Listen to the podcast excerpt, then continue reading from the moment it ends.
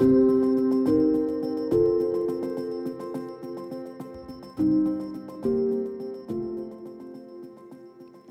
sont les grands changements géopolitiques qu'apporte la guerre russe sur le continent européen? Comment peut-on concevoir un avenir de l'après-guerre, un an après la grande invasion russe? Quel avenir pour la Russie et pour l'Ukraine? Vous écoutez le podcast L'Ukraine face à la guerre.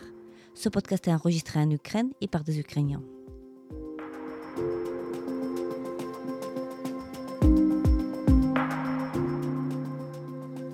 Dans ce podcast, nous racontons comment l'Ukraine continue à vivre et à résister face à l'agression russe. Nous proposons des analyses, mais aussi des témoignages. Nous essayons de vous faire comprendre l'Ukraine, son histoire, sa société et sa culture.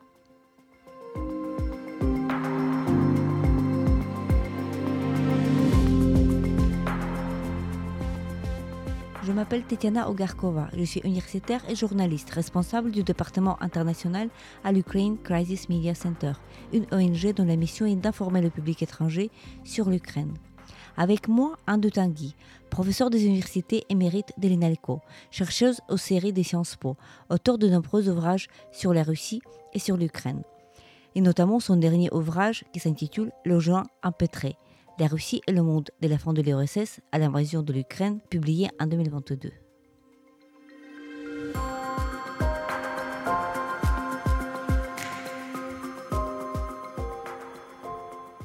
Bonjour Anne, je suis très heureuse de t'accueillir dans notre podcast L'Ukraine face à la guerre. On te connaît comme euh, spécialiste de la région, de la Russie, de l'Ukraine depuis des décennies déjà. Tu es auteur euh, de plusieurs livres sur la région, dont notamment ton dernier ouvrage euh, Le géant empêtré. Euh, la Russie et le monde de la fin de l'URSS à l'invasion de l'Ukraine.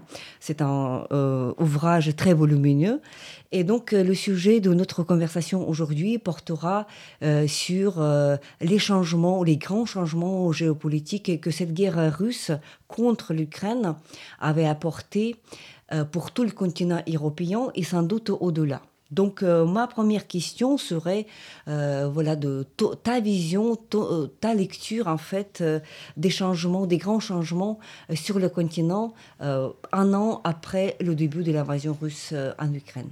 Alors, bonjour Tatiana, bonjour à tous. Je suis très heureuse de participer à ce podcast. Les changements sont euh, absolument immenses, c'est-à-dire que ce que nous vivons à l'heure actuelle, euh, ce n'est pas une parenthèse. Le jour où cette guerre sera finie, on ne va pas revenir à la situation antérieure. Ce que nous vivons, c'est vraiment un changement d'époque avec euh, d'innombrables répercussions, ne serait-ce que des répercussions internationales. Alors, moi, la première répercussion que je vois, c'est d'abord euh, la fragmentation euh, de l'espace post-soviétique, c'est-à-dire de l'ancien empire euh, russe. c'est un, une fragmentation qui n'a pas commencé avec la guerre, qui n'a même pas commencé en 2014. En réalité, cette fragmentation, elle a commencé dès 1991 et, progressivement, elle a, elle a continué.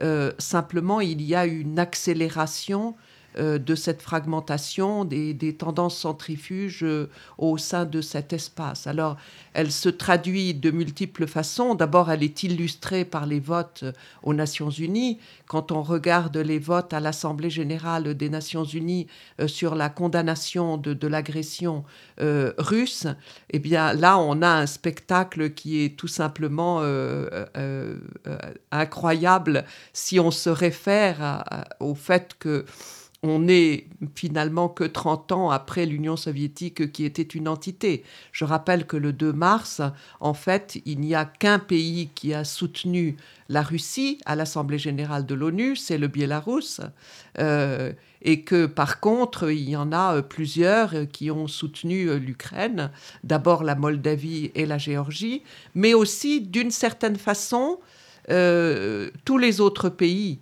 c'est-à-dire euh, les États d'Asie centrale, euh, l'Arménie, l'Azerbaïdjan. Alors, c'est plus compliqué pour eux parce qu'ils ont des positions qui sont plus ambivalentes. ils n'ont pas condamné euh, l'agression de la Russie, mais à l'ONU, soit ils se sont abstenus, soit ils n'ont pas pris part au vote. Et quand il y a eu d'autres votes à l'Assemblée générale des Nations unies pour condamner la Russie, euh, en, fait, ils ont pris les mêmes positions. Il n'y a qu'un vote à l'ONU où ils ont pris une position euh, différente. C'est lorsque la Russie a été expulsée du Comité des droits de l'homme de l'ONU. Alors là, les pays d'Asie centrale n'ont pas voté contre. Euh, mais, mais bon, c'est aussi pour des raisons euh, clairement de, politique intérieure. Donc ces votes à l'ONU illustrent cette fragmentation qui se traduit bien sûr par euh, la rupture entre la Russie et l'Ukraine. Cette rupture n'est pas nouvelle, elle, est, elle est déjà très prononcée depuis 2014. simplement, ce qui est frappant, c'est de voir à quel point maintenant le fossé la rupture entre la Russie et l'Ukraine, alors définitif, il faut jamais parler de choses définitives parce que la vie change et, nous espérons, je pense que après la guerre, un jour, il y aura une réconciliation russo-ukrainienne. Mais enfin, pour le moment, c'est une rupture qui est d'autant plus profonde que je crois que les Ukrainiens, autant que je puisse en juger, ont été très choqués euh, de voir que la population russe soutenait en définitive euh, euh, la guerre en Ukraine, la guerre de Poutine. ils avaient déjà été choqués de voir que les Russes avaient soutenu avec enthousiasme l'annexion de la Crimée, c'est-à-dire euh, déjà une attaque contre euh, l'intégrité territoriale et les, frontières euh, de l'Ukraine. Donc ça, ce sont des, des chocs qui sont, qui sont importants. Et dans cet espace, si on regarde comment les choses se passent, je l'ai dit à propos de l'ONU, la Moldavie est clairement aux côtés de l'Ukraine ainsi que la Géorgie, de façon un peu plus ambivalente pour la Géorgie, parce que si on va un petit peu vite, si on caricature un peu, je dirais que la population géorgienne continue à être très européenne et très pro-ukrainienne, euh, et donc contre la guerre, alors que le gouvernement a une politique qui est plus ambiguë, euh, et, et, parfois, euh, bon, ils ont voté à l'ONU contre pour condamner la Russie. Mais malgré tout, euh, le, rêve géorgien, le parti de rêve géorgien, a une position euh, qui est euh, très, très ambivalente. Oui, cette fragmentation dont tu parles, fragmentation progressive qui a eu lieu déjà pendant trois décennies à partir de la chute de l'URSS et qui continue à avoir lieu, est-ce que, voilà, dans ta lecture des choses, on pourrait aussi parler de la déimpérialisation de cet espace? Puisque euh, à, la base, euh, dans les années 90, on avait encore euh, cette, cet, bah, cet, empire soviétique qui se décomposait petit à petit. Est-ce que cette logique impériale, tu la soutiens ou tu vois ça autrement? Je pense que là, il y a justement la grande question que nous nous posons tous. Euh, la lecture que je fais est celle que la plupart des gens euh, font, c'est-à-dire que M. Poutine a une politique de nature euh, impériale et qu'en fait, de multiples historiens ou autres ont expliqué aussi mieux que moi que la référence pour Poutine, c'est l'Empire. Et, chaque fois qu'il parle, il exprime des, regrets de, l'effondrement de l'Union soviétique. Ça ne fait que confirmer la lecture impériale qu'il a de, des relations internationales et qui se manifeste de façon particulièrement prononcée euh, dans, sa politique euh, à l'égard de l'Ukraine. L'agression de l'Ukraine, c'est une agression né, alors néo-impériale ou impériale, on peut discuter de ça, mais, mais enfin, il est clair que, que c'est la référence euh, de, M. Poutine. Et donc, la grande question, c'est justement de savoir si cette guerre va servir de leçon à la Russie et si la Russie va en tirer pour conséquence que eh bien l'empire c'est fini. Alors là, on, en fait, euh, tout va dépendre de l'issue de la guerre. L'issue de la guerre est pour le moment encore incertaine. Euh, si on fait un bilan d'un an de guerre, ce qu'on voit, c'est que pour la Russie, cette guerre en Ukraine est déjà un échec terrible, un échec terrible parce que les choses ne se passent pas du tout euh, comme M. Poutine l'avait euh, pensé. Il pensait que ça allait être une petite guerre, une promenade qui en trois jours lui permettrait de prendre le contrôle du pays, d'obtenir euh, la démission du pouvoir ukrainien et la mise en place d'un pouvoir pro-russe. Nous le savons, c'est pas du tout, du tout ça qui s'est passé. les forces russes ont trouvé en face d'elles une nation en armes, une nation totalement déterminée à lutter contre les Russes et ce qu'on voit, c'est que, bon, ils ont subi des revers extrêmement importants sur le champ de bataille, euh, les obligeant à reculer très sensiblement. Euh, et pour le moment, ce qu'on voit de, de cette faut-il parler d'offensive Mais enfin, semble-t-il, les Russes le concevaient comme une offensive ces dernières semaines. Eh bien, tout ça, c'est un échec. Je veux dire, ils n'arrivent pas, en, fait, à, progresser. Et donc, on ne sait pas comment les choses vont se terminer. On pourra en, reparler dans, quelques instants. Mais pour le moment, les Russes sont dans une situation euh, d'échec. Et donc, euh, ça veut dire très concrètement que contrairement à ce que beaucoup ont pensé au début de la guerre, la défaite de la Russie est une hypothèse qui est tout à fait crédible, c'est-à-dire évidemment la victoire de l'Ukraine. Et la détermination, le courage, l'ingéniosité, l'agilité euh, des Ukrainiens montrent que cette victoire de l'Ukraine est tout à fait possible, et, bien sûr euh, aussi avec euh, l'aide militaire occidentale qui est très, qui est très importante.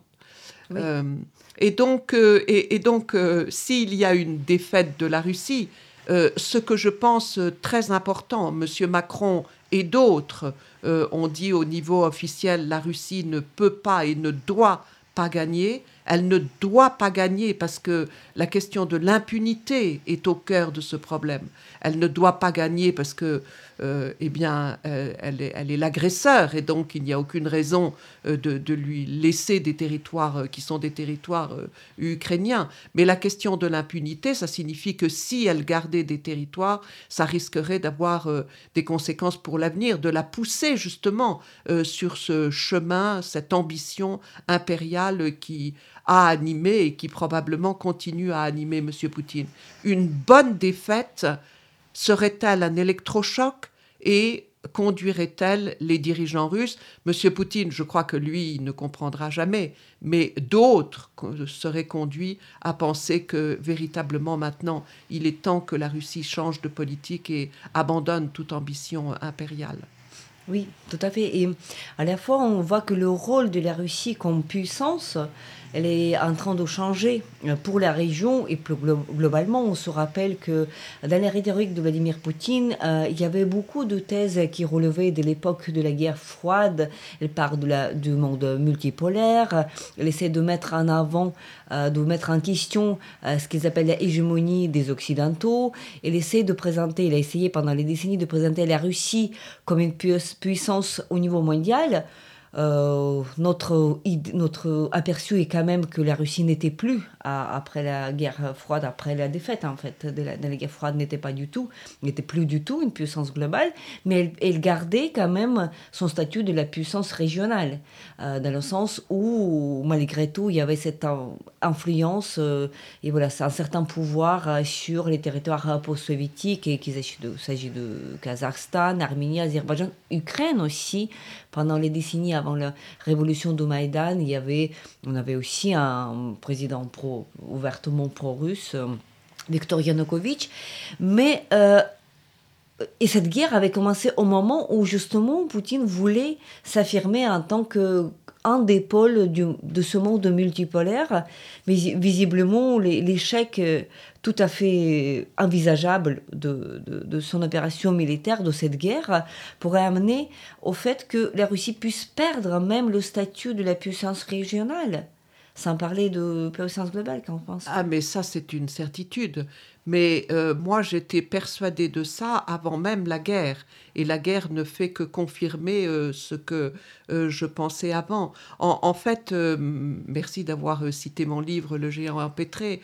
dans ce livre, ce que j'essaye de montrer, c'est justement que pour M. Poutine, la puissance est une véritable obsession Mais ce qu'il y a d'extrêmement curieux, et là encore une fois, euh, ça ne date pas de, la guerre en Ukraine, ce qu'il y a de, très curieux, c'est qu'il est incapable euh, de donner à la Russie les moyens d'être puissant.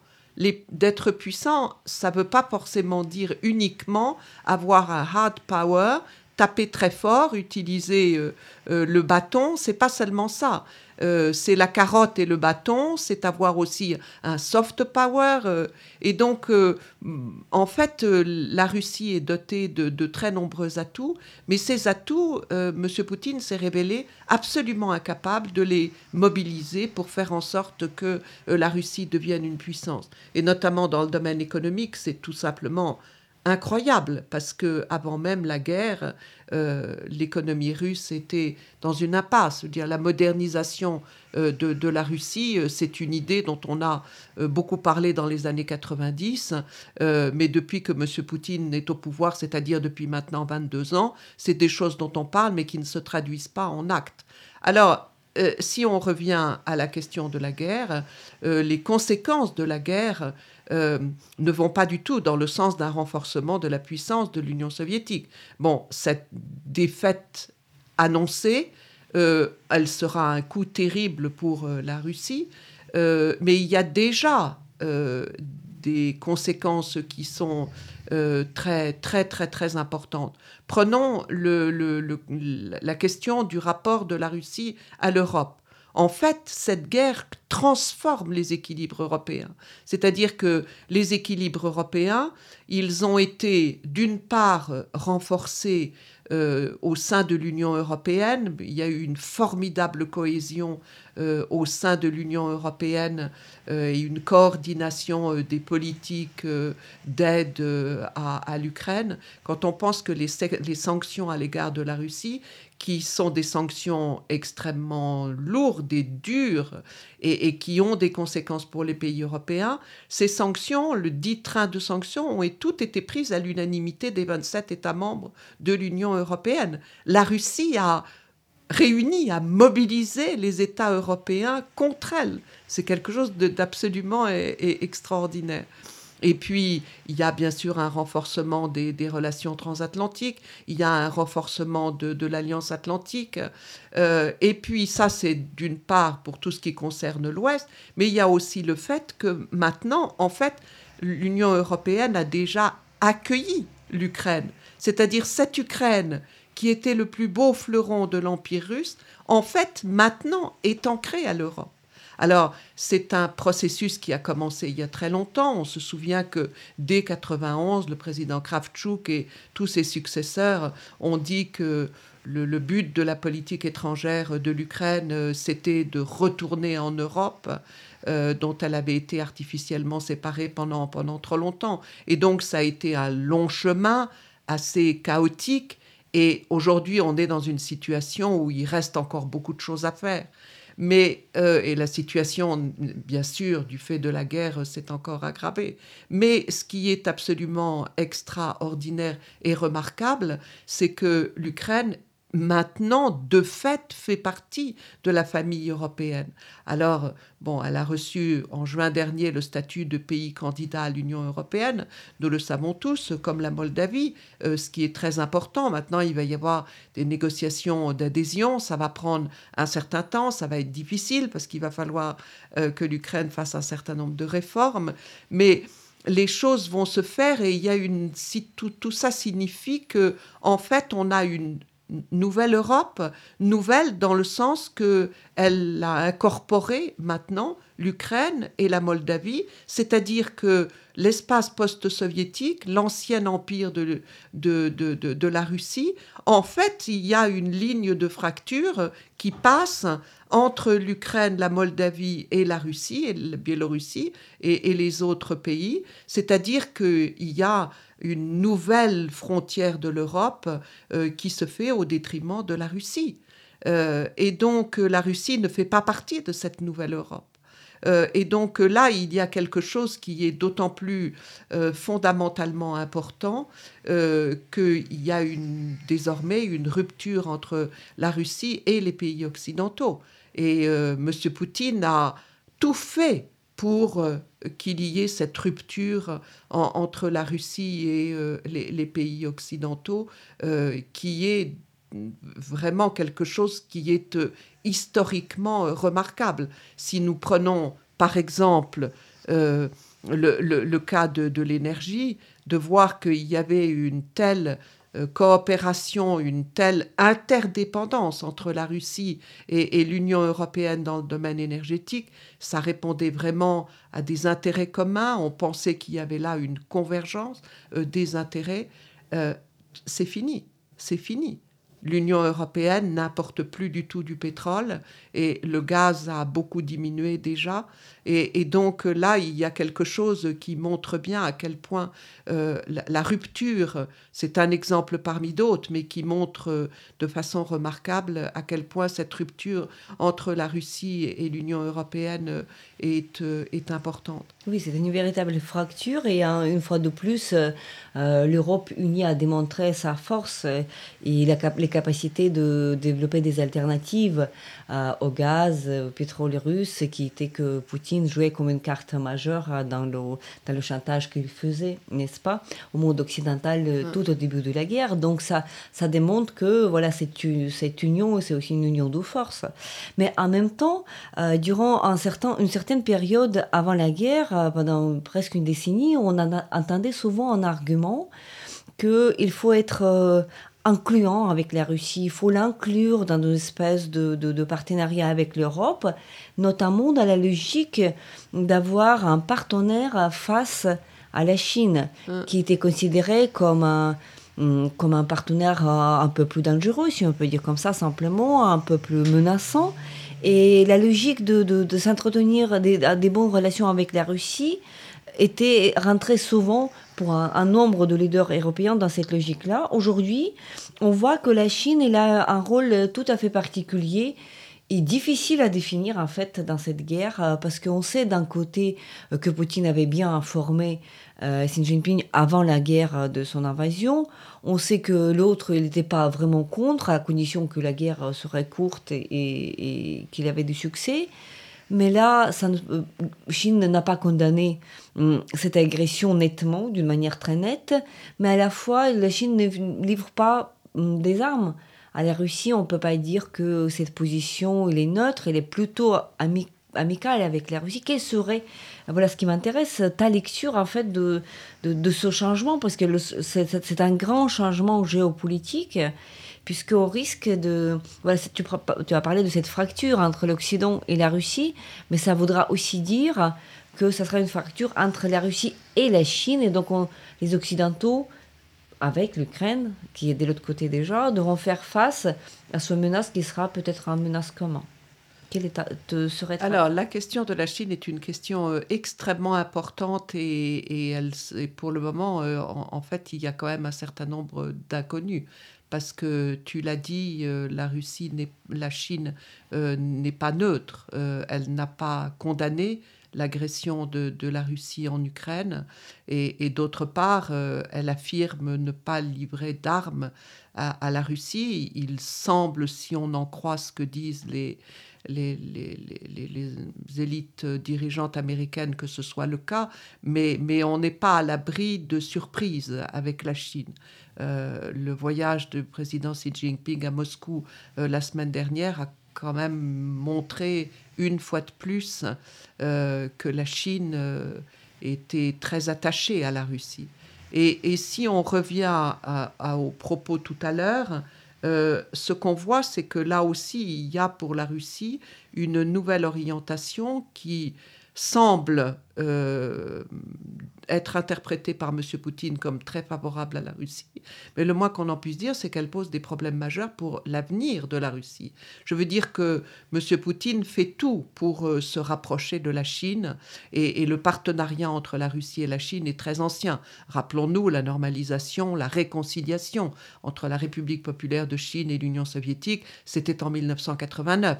Et, et depuis, les relations entre les deux pays n'ont cessé euh, de, s'améliorer, les coopérations de se développer. Donc, c'est pas quelque chose de nouveau. Ce qui est nouveau, c'est que M. Poutine voit la Chine comme une alternative à l'Europe et au monde occidental et qu'il a opéré déjà très largement un, un pivot euh, vers l'Asie. Il a fait la, pivoter la Russie euh, vers, euh, vers l'Asie. et, et c'est une décision qu'il peut a priori paraître favorable à la Russie dans la mesure où ça évite à la Russie actuellement d'être isolée sur la scène internationale. la Russie est condamnée de toutes parts.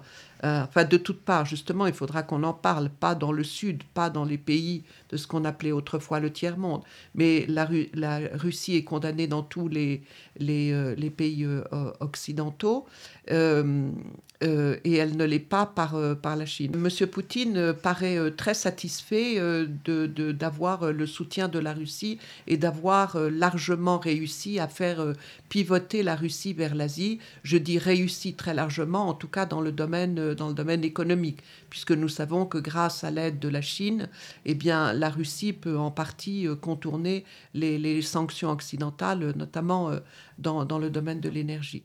Mais en même temps, euh, ce qui est vraiment remarquable et qui étonne quand même de, la part de M. Poutine, c'est que la Chine et la Russie ne sont pas sur un pied d'égalité. Or, nous l'avons souligné tout à l'heure, pour Poutine, la puissance est véritablement une obsession. Ce qu'il veut, ce qu'il a toujours dit, c'est qu'il voulait être traité d'égal à égal par les pays les plus industrialisés. Or, il n'est pas du tout l'égal de la Chine. Il y a un fossé dans le domaine économique euh, entre les deux pays et à l'heure actuelle, il y a une dépendance euh, de la Russie à l'égard de la Chine, c'est-à-dire que la Russie est en train de se vassaliser, elle est en train de devenir le vassal de la Chine. C'est tout bénéfice pour la Chine euh, qui a un projet d'ambition mondiale dans tous les domaines, et donc euh, de pouvoir bénéficier des matières premières de, la Russie, du pétrole, du gaz et de main autres minéraux. par exemple, c'est très utile d'avoir le, le, soutien de la Russie dans la vie internationale, c'est très utile euh, pour la Chine. Mais est-ce que sur le long terme, euh, ça va donner des résultats satisfaisants pour la Russie? Ce qu'on peut voir comme avenir pour la Russie, c'est une Russie qui va sortir de ce conflit extrêmement affaiblie, notamment sur le plan économique. C'est une Russie qui va être isolée sur la scène internationale, pas complètement, mais quand même très largement. C'est une Russie qui aura rompu avec l'Europe, dont pourtant elle fait géographiquement et culturellement partie, et c'est une Russie qui sera devenue le vassal de la Chine. Et donc euh, cette Russie, mais je dis, c'est M. Poutine lui promet un avenir. Le moins qu'on en puisse dire, c'est que c'est un avenir qui n'est pas rose. Autrement dit, cette guerre n'a fait que confirmer euh, des, tendances qui étaient euh, qui n'étaient pas du tout positives euh, pour la Russie et, et, l'avenir est, sombre pour pour ce pays. Ça fait aussi partie de ces répercussions internationales de la guerre, même si on en voit les, racines de beaucoup plus loin. Oui, tout à fait. Donc la Russie sortira de toute manière affaiblie dans cette guerre. Et donc c'est vrai qu'il y a cette, euh, cette position qui n'est pas un pied d'égalité avec la Chine. La Chine en profite de cette guerre.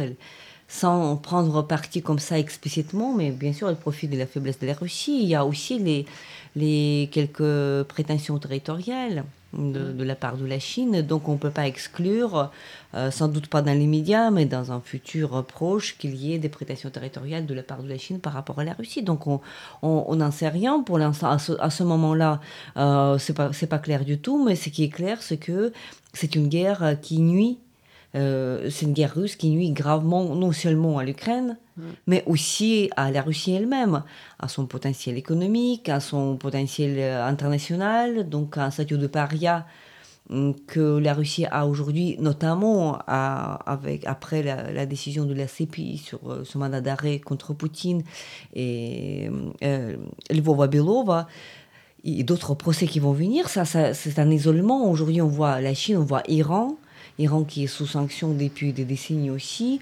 On voit des négociations pour les livraisons d'armes ou les, éléments pour les armes avec Corée du Nord. Donc c'est un club de parias en fait. C'est un club de parias que la Russie est en train de joindre, ce qui n'est pas du tout... Euh, ce qui n'était sans doute pas du tout, certainement pas du tout le, projet de Poutine. Et donc, qui, fait, voilà, qui, qui, propose cette espèce d'avenir à, des millions de, de, 150 millions de, millions de citoyens euh, russes. Donc, en fait, c'est, une guerre qui nuit gravement euh, tout d'abord à la Russie aussi. Ah, mais absolument. Cette guerre est une tragédie pour l'Ukraine. Euh, mais ce qu'on peut voir comme avenir pour l'Ukraine, en, fait, on a l'impression que l'avenir de l'Ukraine est, déjà tracé. C'est un, avenir qui sera certes difficile parce qu'il va falloir reconstruire le pays et, puis d'autre part, nous ne savons pas encore euh, quelles seront les conditions de la paix. Il faudra définir de nouvelles garanties de sécurité pour l'Ukraine. Donc tout ça va prendre du temps, tout ça va être difficile, mais le chemin paraît tracé l'Ukraine fait partie de la famille européenne et, elle a été intégrée de façon, il y a eu une formidable accélération de l'intégration, de l'ancrage euh, de la Russie à l'Europe, alors que c'est exactement le contraire pour, pour la Russie. Et donc, euh, cette euh, agression de l'Ukraine est une erreur absolument magistrale qui a été faite par, euh, par M. Poutine. Envisages-tu que la Russie, après, après la guerre, puisse se décomposer Quand on parle de la déimpérialisation, on peut aussi parler du fait que la Russie peut continuer cette logique de l'histoire euh, que, que nous avons observée en 91, mm. avec la, le départ, on va dire, de plusieurs euh, républiques ex-soviétiques, y compris l'Ukraine, et que après, on peut, elle peut tout à fait bien suivre cette logique de l'histoire et puis se décomposer encore en quelques parties suite à cette défaite militaire qui est pas, du tout là pour l'instant, mais qui qui est pas du tout à exclure puisque elle, elle a même, elle semble être tout à fait vraisemblable. Alors, c'est une hypothèse à laquelle, euh, dont on parle beaucoup. Euh, je dois dire que j'écoute, je, regarde, j'essaye de me faire une idée euh, sur la question. C'est assez difficile. et parce que d'autre part, qu'il y ait une décomposition de la Russie comme il y a eu un effondrement de l'Union soviétique en 1991, ça suppose aussi qu'il y ait des, des, républiques de la Fédération de Russie euh, qui soient capables d'être viables, euh, ce qui ne paraît pas complètement évident. Euh, en même temps, il y a cette immense Sibérie, ne serait-ce que cet immense Extrême-Orient, euh, qui est largement vidé de sa population, parce qu'entre autres problèmes, depuis longtemps, la Russie a des problèmes démographiques qui sont extrêmement importants. De l'autre côté de l'Oural, il n'y a pas grand monde. Il y a des matières premières, mais il n'y a pas beaucoup d'hommes pour les exploiter. Et en face, il y a la Chine. Cette Chine surpeuplée qui pourrait être attirée par euh, certains territoires, même si ce n'est pas pour les accaparer, en tout cas, ça peut être pour les peupler. Ça, ça a fait partie de, des hypothèses qui ont été retenues euh, et des risques qui ont été euh, perçus par les Russes depuis, euh, depuis très, très longtemps, le risque du, du péril jaune. ça fait partie des conséquences qui pourraient être. Mais en fait, euh, il y a d'autres conséquences sur lesquelles euh, il faudra euh, certes réfléchir, parce que nous avons beaucoup parlé de la relation entre la Russie et, les pays occidentaux. Et le jour où cette horrible guerre sera finie, pour qu'il y ait une paix, il faudra bien qu'il y ait des réconciliations. Réconciliation entre la Russie et l'Ukraine, réconciliation entre la Russie et les pays occidentaux. Mais je veux le travail est tellement gigantesque et il y a tellement d'inconnus qu'on ne voit pas très bien comment les choses pourraient se faire. Si je parle de la relation entre la Russie et les pays occidentaux, euh, autrefois, quand il y a eu, autrefois, il n'y a pas si longtemps que ça, quand il y avait un, partenariat entre la Russie et les pays occidentaux, c'était largement basé, d'une part, sur le fait que les deux acteurs avaient des euh, valeurs communes et que les pays occidentaux pouvaient aider euh, la Russie a avancé sur la voie de la démocratie. Alors ça, c'est une idée des années 90. Je veux dire, depuis que M. Poutine est au pouvoir, on en parlait beaucoup moins, mais quand même dans les années 2000, on en a encore parlé de, de ces questions de valeurs communes. Ces valeurs communes, ça, ça a complètement volé en éclats avec euh, l'annexion de la Crimée, l'intervention dans le Donbass à partir de 2014, et puis bien sûr avec l'agression de, 2022. Il y avait un autre élément qui, qui, était à la base de, ce partenariat entre la Russie et les pays occidentaux, hum, c'était les convergences économiques, des intérêts communs dans le domaine économique. Ça a énormément compté dans le cas de l'Allemagne, par exemple, nous le voyons maintenant euh, de, façon euh, tout à fait euh, extraordinaire. et il y a eu l'idée pendant très longtemps qui n'était pas une idée nouvelle, parce que déjà c'est une idée dont Samuel Pizarre parlait dans les années 1970 quand il a écrit ce livre sur le commerce, les armes de la paix. Mais maintenant, nous savons bien que le commerce n'est pas une arme de paix et que certes, il y avait des intérêts communs, mais qu'en réalité, ces intérêts communs euh, n'avaient pas les répercussions politiques qu'on pensait qu'elles avaient. Et donc, ça veut dire que euh, quand enfin nous aurons retrouvé la paix, il va falloir tout reconstruire. Et il va falloir reconstruire des intérêts communs. Et pour le moment, ces intérêts communs euh, ne se dessinent pas de, façon, euh, de, façon claire. Et donc là, il y a quelque chose de très important. Et bien sûr, avant qu'il y ait une réconciliation entre la Russie et l'Ukraine, alors là, le, travail est encore plus immense à faire, parce que en fait, il faudra que la Russie modifie son identité il faut, nous parlions de l'Empire tout à l'heure. Pour qu'il y ait une réconciliation avec l'Ukraine, il faudra que la Russie abandonne toute identité impériale, qu'elle reconnaisse la souveraineté, qu'elle respecte la souveraineté euh, de, l'Ukraine. Et ça a d'immenses implications, nous le savons, parce que ça veut dire aussi un, travail euh, sur l'histoire, euh, sur l'historiographie, l'abandon d'un certain nombre d'idées reçues qui ont joué un rôle très important dans euh, la vision que la Russie a de, de l'Ukraine et de sa place dans son, dans son ancien empire. Oui, c'est immense, c'est immense ce chemin à parcourir.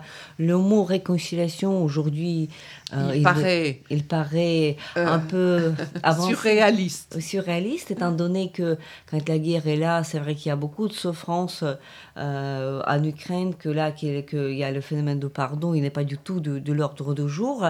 mais bien sûr, à long terme, on pourra poser la question, mais comment et avec qui Donc quel type de régime Quel type d'OPI euh, peut-être ça ne sera pas la Russie dans son état actuel, mais euh, à un certain nombre d'autres pays. Donc, bien sûr, c'est une question tout à fait ouverte, a énormément de questions qui sont liées à ça. Euh, avec qui la paix, comment la paix, et donc bien sûr qu'il y aura toute la, la, réflexion à faire, comment faire de la sorte pour éviter justement une future agression, mm. puisque ça c'est une crainte très répandue euh, chez un certain nombre de leaders occidentaux, notamment le président euh, de la République française, Emmanuel Macron, l'a exprimé voilà cette crainte qu'il ne faut pas humilier la Russie dans les premiers mois de la guerre. Il disait que voilà il faut éviter cela puisque une humiliation de l'agresseur, comme ça a eu lieu après la Première Guerre mondiale, ça a amené à, cette rancune-là et cette volonté de la vengeance euh, qui était à l'origine de la Deuxième Guerre mondiale. Et donc c'est vrai que euh, plus la guerre dure, plus il y a de, cette volonté de la vengeance. Et donc euh, ça c'est très difficile en fait de concevoir, mais ce qu'on voit, ce qu'on constate que bien sûr euh, il y aura tout, tout le travail de, de, de, reconstruction en Ukraine à faire et puis la participation à la construction, n'est-ce pas, de la part de la Russie. Il y a la notion de la justice aussi qui doit être faite.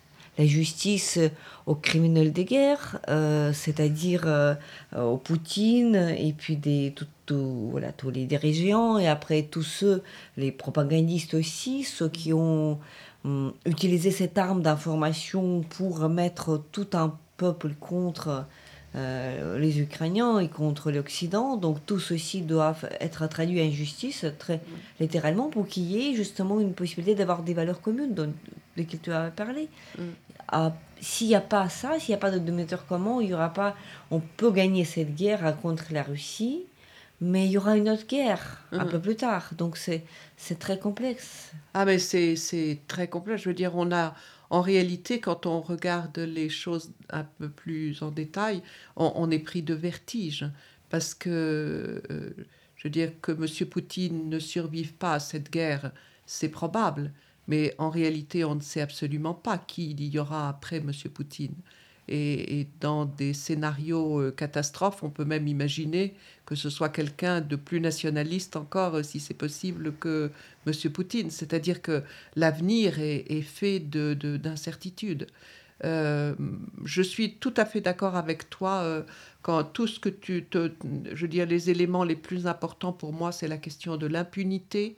Ça, il faut pas transiger avec cette question-là parce que si on transige avec la question de l'impunité, euh, ça aura inévitablement un jour ou l'autre euh, des, des conséquences qui seront à nouveau très négatives. Et, et bien sûr, la question de la justice.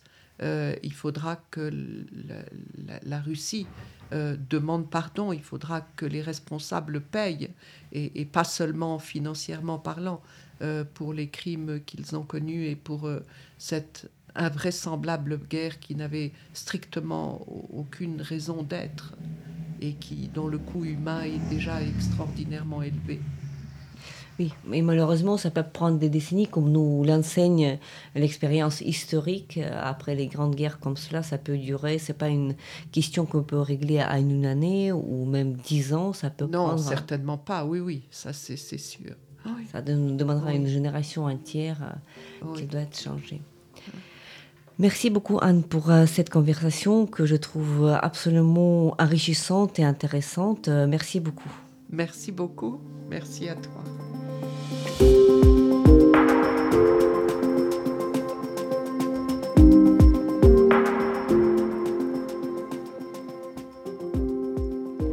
Le podcast L'Ukraine face à la guerre. N'hésitez pas de partager cette émission. Nous n'allons pas tarder à enregistrer et diffuser d'autres épisodes. Je m'appelle Tetiana Ogarkova. J'étais accompagnée par Anne Tanguy, chercheuse aux séries de Sciences Po, auteur de nombreux ouvrages sur la Russie, l'Ukraine et la région. Restez avec nous et soutenez l'Ukraine.